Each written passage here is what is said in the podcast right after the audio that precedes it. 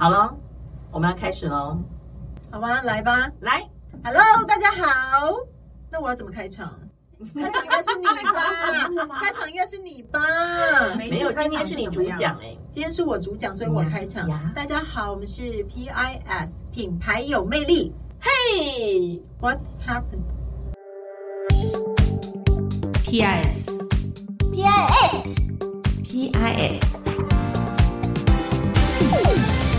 欢迎收听品牌有魅力，我是维达，我是可心，我是佳琪。今天要来聊的呢，就是品牌有魅力非常相关的“魅力”这两个字。那因为之前呢，佳琪就说我们要来看一些书，所以他就给了一个书单。然后偏偏呢，我去图书馆之后呢，我又看到了另外一本很古老的书，好像是一九九六年还是几年出的，我记得很老很老，现在买不到了，买不到绝版。嗯嗯但是那一本书我一打开，我就惊为天人。它其实名字非常的符合，就叫做《魅力其实很简单》。真的有那么简单吗？对我来问问你们吧，嗯你把们觉得作者讲出来吓吓大家。怎么办？作者吓吓大家，作者是对不起，不要随便提问。瑞吉欧博士，美国美国知名的社会心理学家。哦哦，是心理学家啊，对对对对嗯，所以而且你看，这已经是多久前？二十年前的书了吧？嗯哼，对，但是我觉得非常有趣的是，我往往会看一些老书，然后再翻一些比较近期的书。其实这些书的内容，你会发现它的重叠率相当的高。这就是所谓的经典对，我觉得是，我觉得是，就是正确的事情其实不会变的啦，嗯只是我们换句方换句话去说它而已。嗯嗯，那你们觉得魅力是可以养成的吗？还是魅力是天生的呢？我觉得就像身材一样，身材对啊，是天生的，但是呢，它是可以靠后天培养的。那有的人天生就是身材好啊，那你你不可以无可厚非嘛。但是有没有一些人他身材天生不是那么好，可是他是后天变成一个很好的身材，还是有啊。嗯，所以他是先天的，但是是可以靠后天培养。我觉得非常同意，那你觉得呢？加一你就加一加完了，不行，你要说一下自己的意见，谢谢。哎，我觉得魅力有分很多种啦。那你说这个先天，我相信有，而且这个先天，我觉得它是一种个人特质。但是你说个人特质是生下来就有吗？我觉得也不是，他其实一定就是从他的原生家庭，比如说家庭的教育啦，或者是他所接受的教育啦，或者是他呃待的这个文化啊、素养啊这些。看似好像跟魅力无关的事情，但是实际上都是在累积他的魅力本钱。所以你说魅力它是不是天生的哦？我觉得呃，应该讲说，如果要真的去区分的话，我觉得后天培养的比较多哎。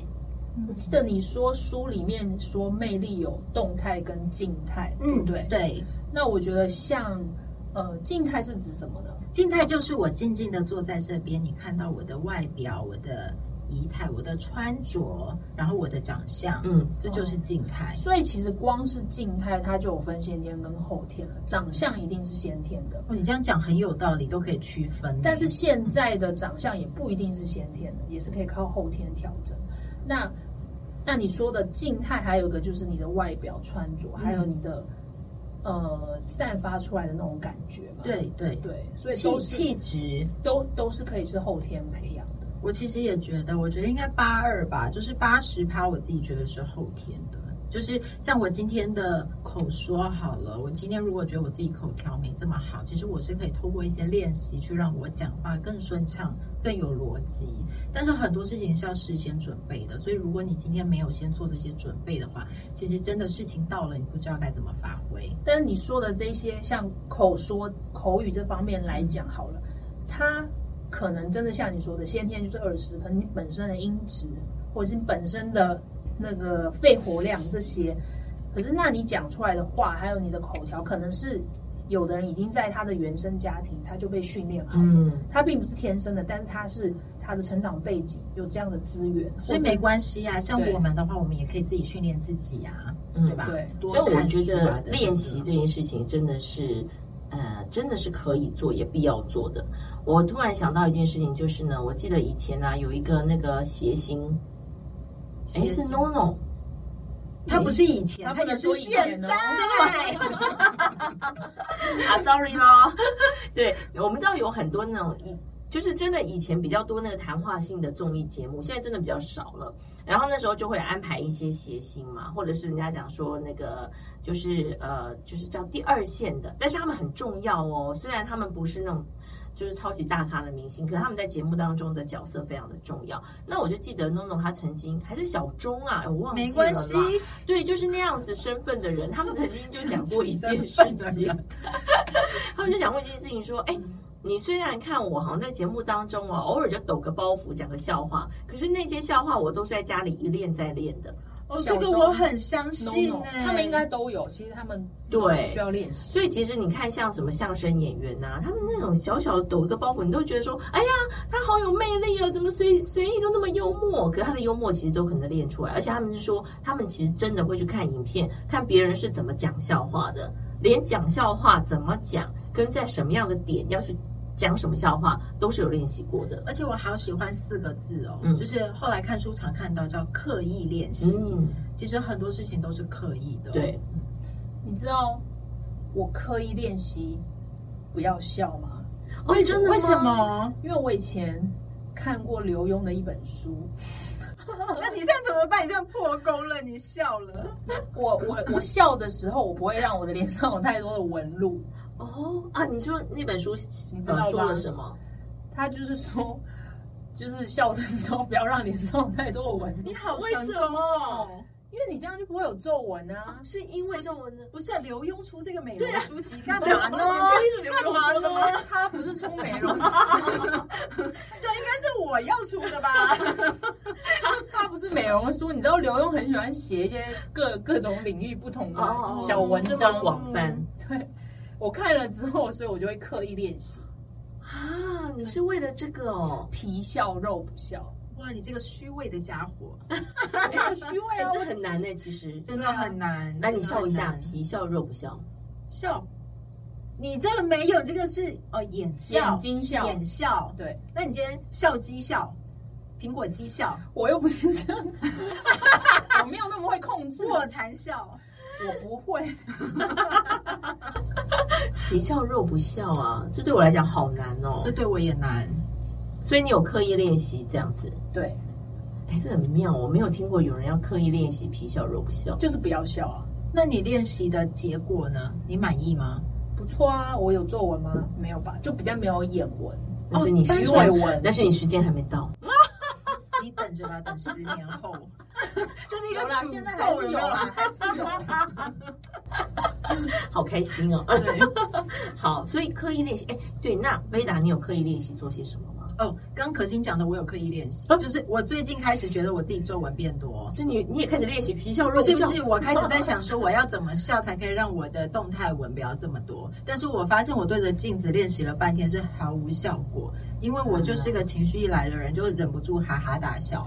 那就这样就好了呀。算了 算了，而且你们知道吗？其实笑容也有分，就是如果我今天笑，然后跟我真的打从心里的微笑，我是整个带动笑肌、苹果肌这边往上，然后带动眼睛一起往上笑的，嗯那个是不可能不动到的。没错。算了，我就是要一个开心的人生，就这样子吧。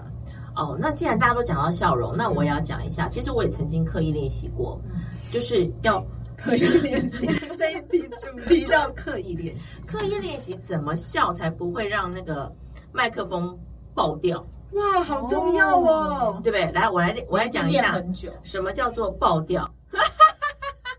有没有这样子就爆掉了？这样但是就爆哦如果你要 要先收，收，你要把气收进去，就是你那个笑，如果是喷出来的，那个音会破掉，但是你就。大家不知道我们在旁边看有多荒唐。可以理解嘛？但是大家听声音，那个大笑的时候没有让麦克风爆掉，有收有收，这对于我的工作是非常的重要的。很好。对，所以那个我一样就是笑得很开心，可是我们就哎，你知道吗？收的笑容啊，它会让你的那个真的达到一个所谓的那个叫什么复复复式发生。对不对？就没有喷，我这样也没有喷吗？没有。是哦，对，但是如果你用喉咙笑，是不是这个声音就尖锐？我懂。了。周星驰笑法会喷，对。哎，哎，没有哦。其实你看他把声音打开来啊这一集，的主题那谁不会喷？你讲了周星驰，你就要再讲另外一个人啊。谁？哦啊，你就是那个啊，演那种演那种那种算古装剧哦，哎，但是你的那你现在这个就有喷，这有喷哦。，对，但是啊啊啊啊啊啊就没有喷。我们进到下一题。哎，不是啦，如果各位想要学习啊，怎么样笑不要喷麦的话，可以来上我们 PIS 课哦。真的假的？有教这个？对，我跟你讲，其实就是这样子，声音的运用啊，我们刚刚讲说天生啊、后天的啊，我跟你讲，每个人的声音呢，虽然是天生的有一些音质，但是它其实是可以被改变的哦。你知道怎么改变吗？那你就要来跟我上课。好了，讲完了，下一题。下一题就是你们身旁有过让你印象深刻且充满魅力的人吗？他是谁？为什么你觉得他有魅力？我前几天呢，就是刚好遇到一个呃我不熟的朋友，但是他跟我有一个共同认识的朋友，然后我们共同认识的这个人，我们两个都跟他比较熟，好复杂的关系。嗯，就是我们两个共同认识一个朋友。八点档的感觉。没有啊，主要是我们在聊我们怎么认识这个朋友的。嗯，因为我这个朋友呢，他我觉得他是一个很有魅力的人，但是我没有这样跟他讲过啦，所以我会把节目 播给他看，播给他听。对，因为他我们认认识他的过程很有趣，他呢是被我这个朋友搭讪，那我呢我是搭讪我这个朋友。啊，好 我继续讲，对对对对对，就是他呃。他是在，他是一个甜点师傅，然后他在一间店，然后我的朋友会去跟他买买东西，嗯所以我朋友就是主动搭讪他，跟他聊天这样子，但是他就觉得哇，怎么会有就是这么就是有魅力的人，然后反正就是他是一个会让人家一眼就看到他的人。那因为我对他的过程不是很了解，所以我就从我的角度来讲，我这个朋友，我跟他认识的过程是，我跟另外一个朋友，我们去一个图书馆。然后就看到他，他是带着他的小孩去图书馆，他就觉得哇，这个妈妈怎么这么有气质啊？所以他就忍不住一定要过去跟他讲话，跟他聊天。哦，哦他就这样跟他搭讪之后呢，我们现在我们已经认识了应该八年多了，嗯，就这么认识的。嗯，对，那你觉得他为什么有魅力？我觉得呢，他很特别，因为魅力刚刚讲的静态跟动态，他的外表长得也是就是漂漂亮亮的，但是他最最让人吸引的是，他就是散发出一种气质，很特别的气质。对他的从他的可能他的穿着打扮，然后他的东西，你都会可以感觉出他是一个很有品味的人。嗯然后再加上他的长相条件也是好的，可是他的长相又不是说所谓的那种呃现在的那种艺人的那种美女级的那种长相，他就是白白净净的，很有气质这样子。讲到这个，我倒是觉得有的时候，我觉得在身旁就是会让人家这样吸引过去想要认识的人，其实他不是很锐利的人呢、往往都是哎气质，然后或是比较内敛，就是我才好像一般的人比较敢靠近他。对，嗯，我自己是嗯，因为工作的关系，我有见过很多人家口中所谓的名人啊，嗯，但是我都觉得好。你要小心不要得罪人。对，我有在想一下，但我我我后来有发现一件事情，就是呢，这些名人，因为当我们看到他们的时候，他们都是在镁光灯下，嗯所以他们都在正在做他们最擅长的事情，或者是他们想要被别人看见的事情，所以在那一刻，他们都非常的有魅力。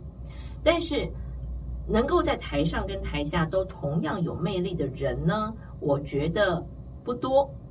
那在台下也会有魅力的人，通常呢，就是在一个状况之下，就是他很专注在做他喜欢的事情。所以只要这个人他很专注在做他喜欢的事情的时候，我就会觉得他非常有魅力。但是，一旦呢，他可能放松，或者是说，嗯，他可能嗯、呃就是处于一种他没有特别在做什么样的事情的时候，他那个光环有时候会消失。但讲到这个，我可以分享我看的另外一本书，其实就是原本你推荐的那本书，嗯在里面有讲到玛丽莲梦露。嗯玛丽莲梦露有一次，她走在好像是车站吧，是不是？然后她当时觉得哎身旁的人都没有认识她，都都没有人认出他是谁，可是他其实就是一个大明星啊。嗯嗯然后他在当下，就是他也不想要让别人认出自己。可是过了一会儿之后，他决定不要，我要来做个试验了，我要立即让大家知道我在这里。于是他就跟旁边的摄影师说：“你要看见玛丽莲梦露吗？然后他就开始做了一些动作，只是一些动作，肢体的动作，嗯，然后可能微微的搔首弄姿啊，然后哇，立即耶，身旁的人就发现。大明星在那边，嗯然后过了一阵子，就是是要摄影师要去把那个人群拨开，才可以把他拉出来。我觉得这个事情还给了蛮好的一个体认，就是我们往往觉得有魅力的人是二十四小时都在散发着魅力，嗯然后为什么我们自己没有这么好呢？是不是我们自己不够有魅力？但其实不是，因为这些魅力的人，其实他们也是有开关的。嗯，当他打开的那一刹那，就充满了魅力四射；然后当他关起来那一刹那，其实他是收敛的。嗯所以也是可以可以练习啦，可以营造，可以开启。对啊，而且我觉得就是找到自己的舞台啊，不同的舞台你要展现的魅力不太一样，对不对？嗯所以那个舞台，比如说你要你，我有听过有人说，你其实可以帮自己去设定一个开关，那这个开关它其实可能就是一种仪式感。好，比如说你今天啊呃，假设呃你的工作是需要上台简报的，或者是你的工作它可能是需要呃这个上台教学的，那你在那个刹那呢，你可能就是要去呃，可能有一个小小的仪式，喝一杯茶，喝一杯咖啡，或者是呃听一首歌曲，然后就让你的那个魅力整个打开。但是我觉得人是这样子，很有趣，就是他只要在他一个专长的领域里头，或者是他喜欢的领域里头，他就算不特别去设开关，他只要那个眼神很专注，或者是他所有的时间精神都非常专注的时候，他其实就会散发某一种魅力耶。我们以前在，哎，我先讲喽。我们以前在食品公司啊，有一阵子就非常喜欢用“职人精神”这四个字，啊是其实一样嘛，就是你在你这个领域里面特别厉害、特别专注，嗯然后你特别投入的时候，其实你就充满了一种魅力感。嗯嗯嗯。如果根据我呃推荐的另外一本书，我们下次再跟大家分享，它其实有提到一个，就是你如何展现魅力，它有一个非常关键的元素，就是临在感。嗯什么叫临在感？就是在这个当下，你就是在现在的这个此时此刻就对了。因为你知道有很多人是这样子的，永远想着过去，永远想着未来，但是他可能很少想着今天或现在。但是你只要非常的投入，比如说你在跟别人讲话的时候，你只要非常的投入在听对方讲话，其实你就已经展现你的魅力了。嗯，就像政治人物，你为什么觉得这个政治人物他有魅力？其实他就是会让你觉得他跟你是站在一起的。但是有一些政治人物是语言很赞，肢体表现呢也非常的完美，但是你就是觉得你跟他有一种距离感，可能就是他因为一直没有跟你在一起。那那种的人的魅力呢，可能你只会觉得他就是在舞台上的魅力，但是在私底下你可能就不觉得他那么的有魅力。其实有一句话就是大家都知道，叫做“人美心更美啊”。。对，因为我刚刚在你们刚刚美吗？我没有在讲你，你要赶快说美啊！对，这样才能接下来。今天是我主控，美美美，谢谢你美。接下去我。第一眼看到你的时候就觉得你在发光，很美。可以了，接接的好。你把我打断，又让我回去。对不起，对不起。人美心更美，来心更美接。好，因为你们刚刚像佳琪讲的是名人，那贝达讲的是玛丽莲梦露，更是大名人。对，所以我刚刚在讲的有魅力的人，他们都是平凡人。嗯可是在我身边就有两位这样的平凡人，但是他们很有魅力，而且他们的魅力是不需要开关的，因为他们不是名人，他们不需要有个舞台去展现给大家看。那我就会发现，他们美到底，他们的美，他们的魅力到底为什么？因为不是只有我这样觉得，这两个人是每个人看到他们都会被他们的吸引，哦，就会觉得他好有气质哦，他好美哦。可是其实他们有的不只是外表，我会发现呢，他们的 外表跟他们的内在是可以彼此加分的。就是除了他们呃长相，你看到他的长相，看到他的脸被他吸引之外，他讲话之后呢，还有你看到他做的事情，还有看到他的内涵、他的才能，全部都是加分、加分再加分的。那他这一些生活上面不断的累积，就是造成他的魅力是浑然天成，不需要开关的。哦太厉害了。所以我们才说啊，其实上一集我们有提到气势，有没有？我讲说，呃，这个我觉得一个人的这个气势够了，他可能比如别人要升官的时候就会想到他。然后这一集我们讲到了一个气质，所以你有没有发现，其实这两个字都有个气。我去练气功。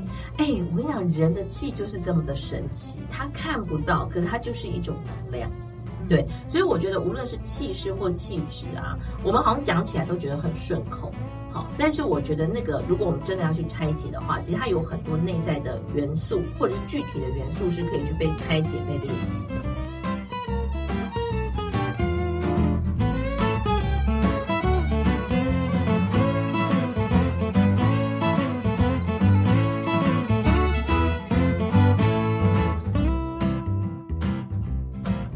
要进到下一题了，是不是？你们觉得自己有魅力吗？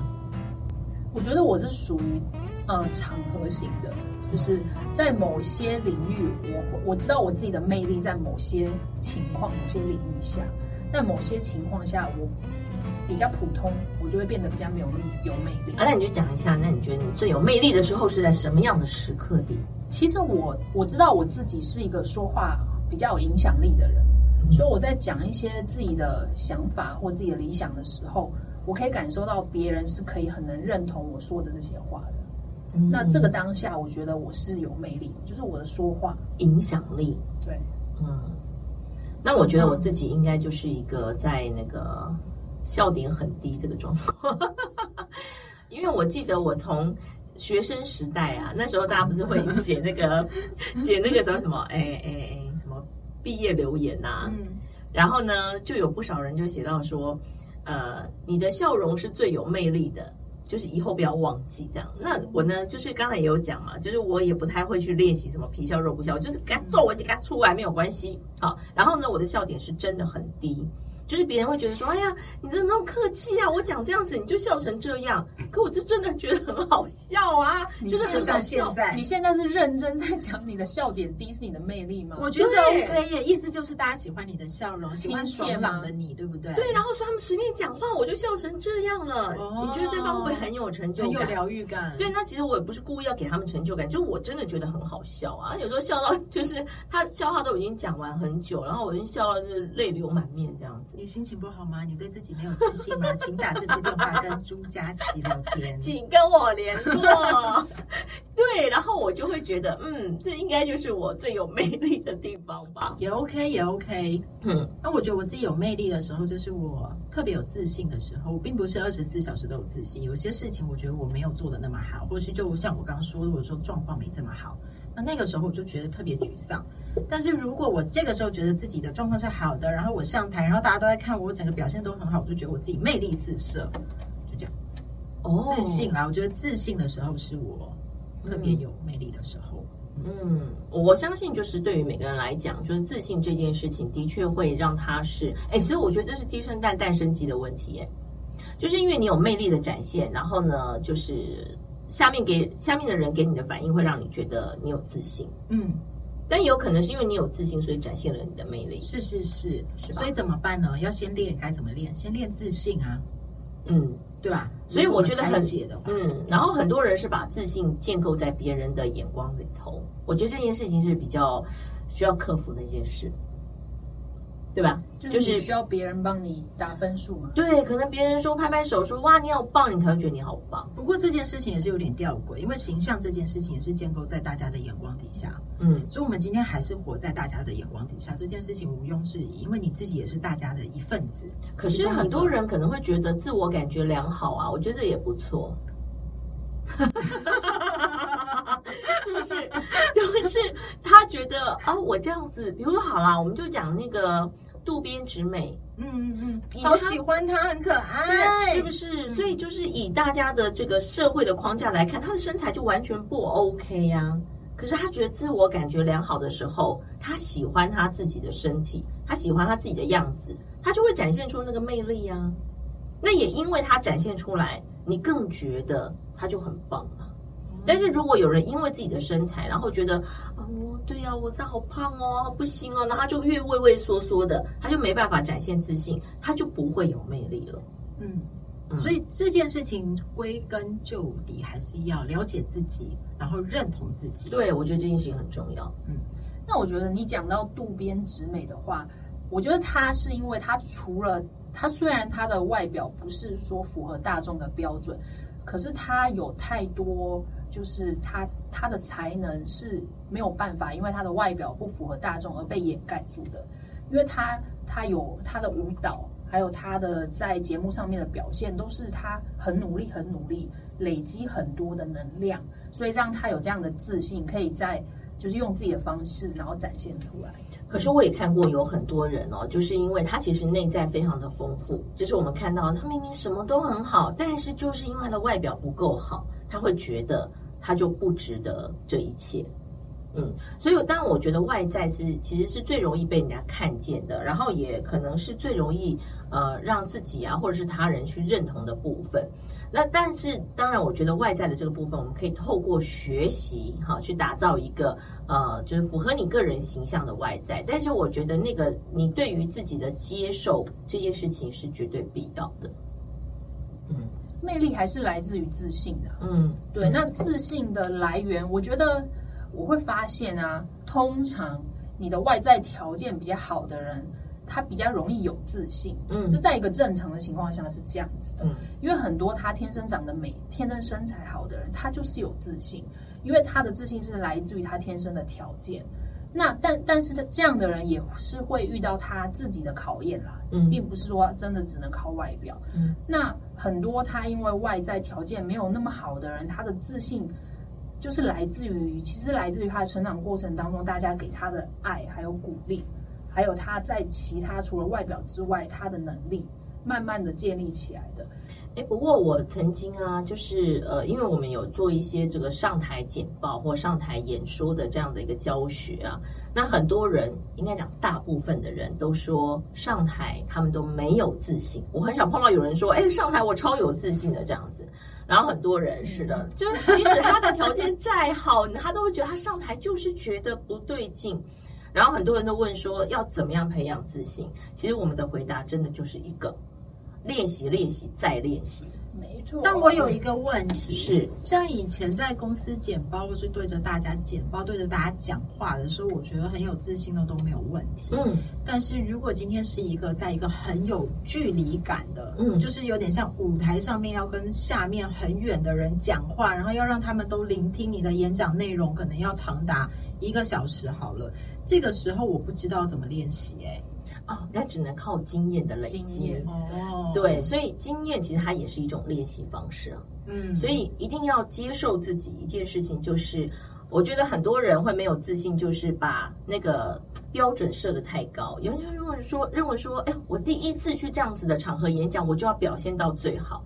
你就要跟自己讲。不可能，我就是告诉自己不可能啊。对，所以你你就会知道说，哎，当你决定，当然，我觉得有时候运气运气了，就是你你第一次演讲完之后，如果接下来再有人找你，你就有机会再练习第二次。所以我相信，所有表现好的人，他前面一定累积了很多次。这样子一个经验，但是怎么办？如果这样子一次、两次、三次在这种大场合底下都表现的没这么好，之后不会再有更多的练习了，也没有人找了，那怎么办？我所谓的练习，它可能不见得是这样的场合的练习哦。比如说像我曾经呢，就是有面对大概。两百个人的这样子的演演说场合，而且那一次的经验非常的刺激，因为呢，他就是给你四十五分钟，一分一秒都不能多也不能少，因为他们是整个的，他就是那个保险业的 MDRT 哈，就是那种很高端的业务，然后他们就是同时有可能有好几场的演讲在进行，时间一到，钟声一响，他们就要开始换位子，这这很好玩哦，然后就开始大家要那个换教室，然后开始聆听另外一场演讲。所以那真的是一分一秒都不能多的。你知道，为了那次的演讲，我大概自己练习有二十次吧，所有的逐字稿从头到尾不断的对时间，在家里练习，在家里练习。所以在那样的场合，我之前也没有碰过这么时间紧急，因为以前了不起就是你只要多一分钟、多两分钟都没有关系的，这个真的不行。所以呢，呃，在我练习这样的状况之下，你已经对于你自己可以掌控的部分是非常有把握的时候，你就不用在乎下面有多少人了，嗯，因为你会很清楚知道你自己能够掌控的部分，你已经可以把它掌控到一百分，这样就够了。所以我们的结论是，魅力很重要的一点是你要有自信。然后自信的来源在于练习是很重要的一部分。是的，嗯嗯，所以当我们想要呃自己有魅力的话，我们就要开始去找那所谓的魅力的元素是什么，针对这些元素，我们去做一些练习。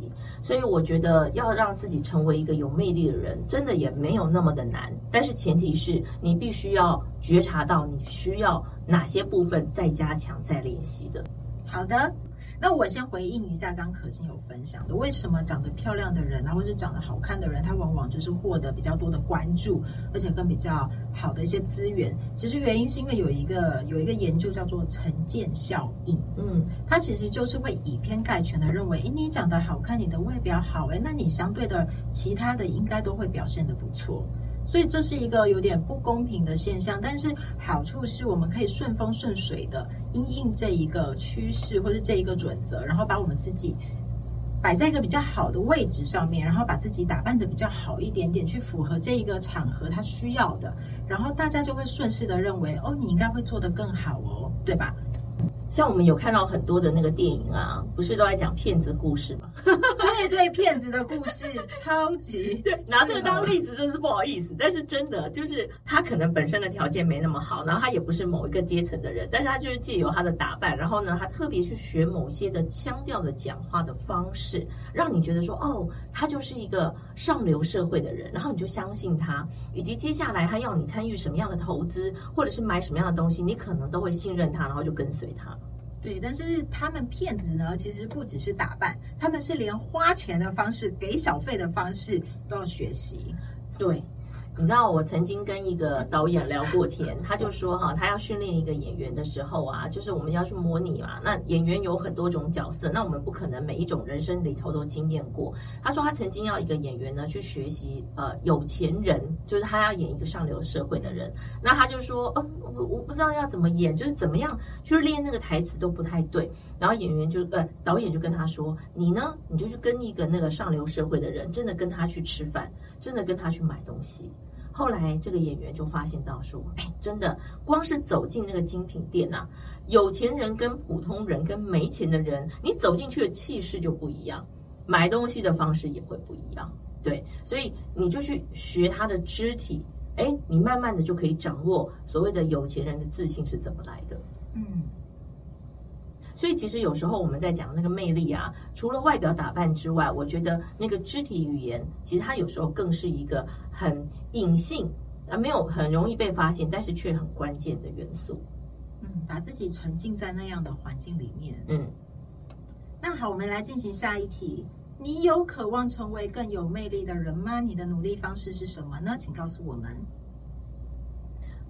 佳琪，对我自己来讲，我对我自己来讲，因为就是口语表达，就是一直在我工作上是呃不断的不断的练习啊，所以对我来讲，其实反而是外表的打理这件事情，我要刻意的去练习。那其实我们在上一集 PIS 的课程里头有提到，就是自己从什么样的时刻开始觉得这件事情是重要的。那我自己呢，是因为为了要教导别人上台去演讲，我就会发现说，我把他的内容给教好了，我把他的说话方式给教好了，但是上台的那一刻，他如果没有穿对衣服，哎，可能整个他所表现的又被打折了，所以我才开始呢去上一些色彩学这样的课程。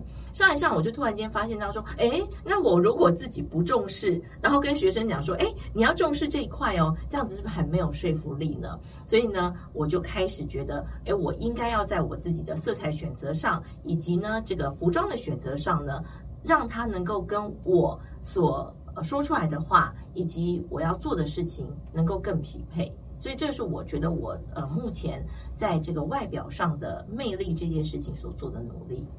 嗯我觉得我会渴望成为一个有影响力的人，嗯因为我我自己很喜欢一些呃，有一些，比如说我我以前就很重视一些环保议题，哦现在比较没有那么重视了，但不是我不重视，但是我我关注很多事情，比如说环保啊，那我我自己也是妈妈，所以我很关注一些孩子的教育问题，然后还有各种议题，有些都是我很关注的。那我希望我自己成为一位有影响力的人。那有影响力的人，你一定也是要有魅力，你才会有影响力。所以我觉得努力的方式就是，我希望，我觉得你要不断的学习，不管在各方面都可以不断的学习，因为呃，其实很多人他在很多他的专业领域上是很很厉害的，像是佳琪他说了，他在自己的专业领域很厉害，可是他不注重他的外表，那你会发现我们真的习惯把自己摆在后面，嗯像很多很厉害的老师啊，不管是教各各种学校的老师也好啊，或者是教各种不一样课程的老师，他不一定会注重自己的外表。那为什么呢？你你其实很多人他不会好好的看镜子里面的自己。我就是我曾经就是这样子的人，我很少照镜子的，嗯我也不喜欢拍照。那我也不会在意我的身材身形怎么样，我不太在意这些事情。我相信有很多很多的人是跟我一样的。那你不在意的这些事情，就是你没有去好好的了解你自己。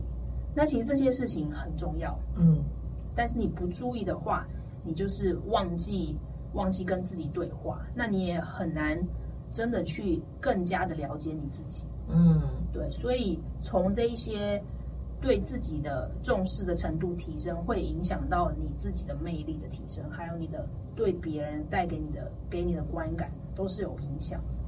所以我觉得魅力还蛮强调一件事情，就是表里如一了。对就是我们并不是要告诉大家说，哎呦外表有多重要，或者是哎你的口口说表达能力有多重要，而是说你如果你的内在有八十分，我们会希望你在表达上、在肢体上，或者是在外表打扮上也能够到有八十分，才不会造成某些遗憾。就是你明明有非常丰富的内在，但是却让人没有机会发现这件事情，就很可惜了。嗯。对，所以最后我们要不要来告诉我们说，在这本书里头，就是作者有没有给我们一些指引啊，或者是强调的一些面向？我先讲一下这本书，它是一九九三年由天下文化出版的，叫《魅力其实很简单》，作者是美国知名的社会心理学家瑞吉欧博士。那这本书里面，它很特别的是，它附了一个社社交评量表，嗯就是你可以借由这个评量表去看看自己哪一个区哪一个。哪一个块状你是比较缺乏的？可能是社交控制啦，或是情绪表达啦，你会知道。然后这本书的后面呢，也会给予一些练习。就当你知道你这个部分比较弱的时候，你就针对这个去练习。那像它里面有一个我觉得还蛮有趣的，就是拓展生活圈，因为这个也是我最近想要的。嗯就是你可以让自己变成一个更有趣，而且更可以跟更多人轻松聊天的人。然后有时候我们对于一些生活的觉察，也在于我们知道的事情更多，或是我们知道的面向社会文化越多，我们就可以越有那个触角去观察到很多的事情。所以我觉得这个还蛮好，是一个很好的练习。所以可能可以透有不同的，通过不同的课程啊，或是不同的方式啦、就是你想办法去扩展生活圈，然后认识更多的人，然后去跟他们聊天。所以这本书里面还有一个练习，就是你跟陌生人聊天。嗯有些人其实是不爱跟陌生人聊天的，他不知道怎么开启这个话题，嗯或是说开启了之后三句话就没有了。那你要怎么去练习，让自己可以变十句话、二十句话？这也是一个很重要的练习。总之，这本书里面，我觉得它给了我很多的启发，就是一就是魅力是可以透过练习所达到的，嗯而魅力是可以让你的生活更顺风顺水，而且更开心的。那如何去练习自己的魅力呢？好，我们就看这本书吧，因为你可以借由这个评量表知道你该怎么做。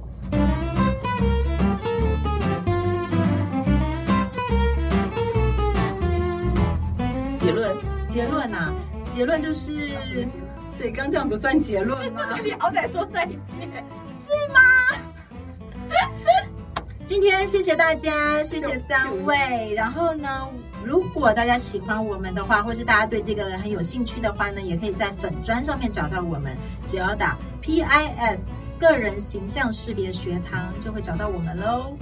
也非常的欢迎大家听了我们的节目之后呢，有什么样的问题，或者是哎你自己对于魅力有什么样特别的定义，也可以多多跟我们分享。唱歌啊。最后就是魅力可以练习，魅力可以练习。好，我们下次再见。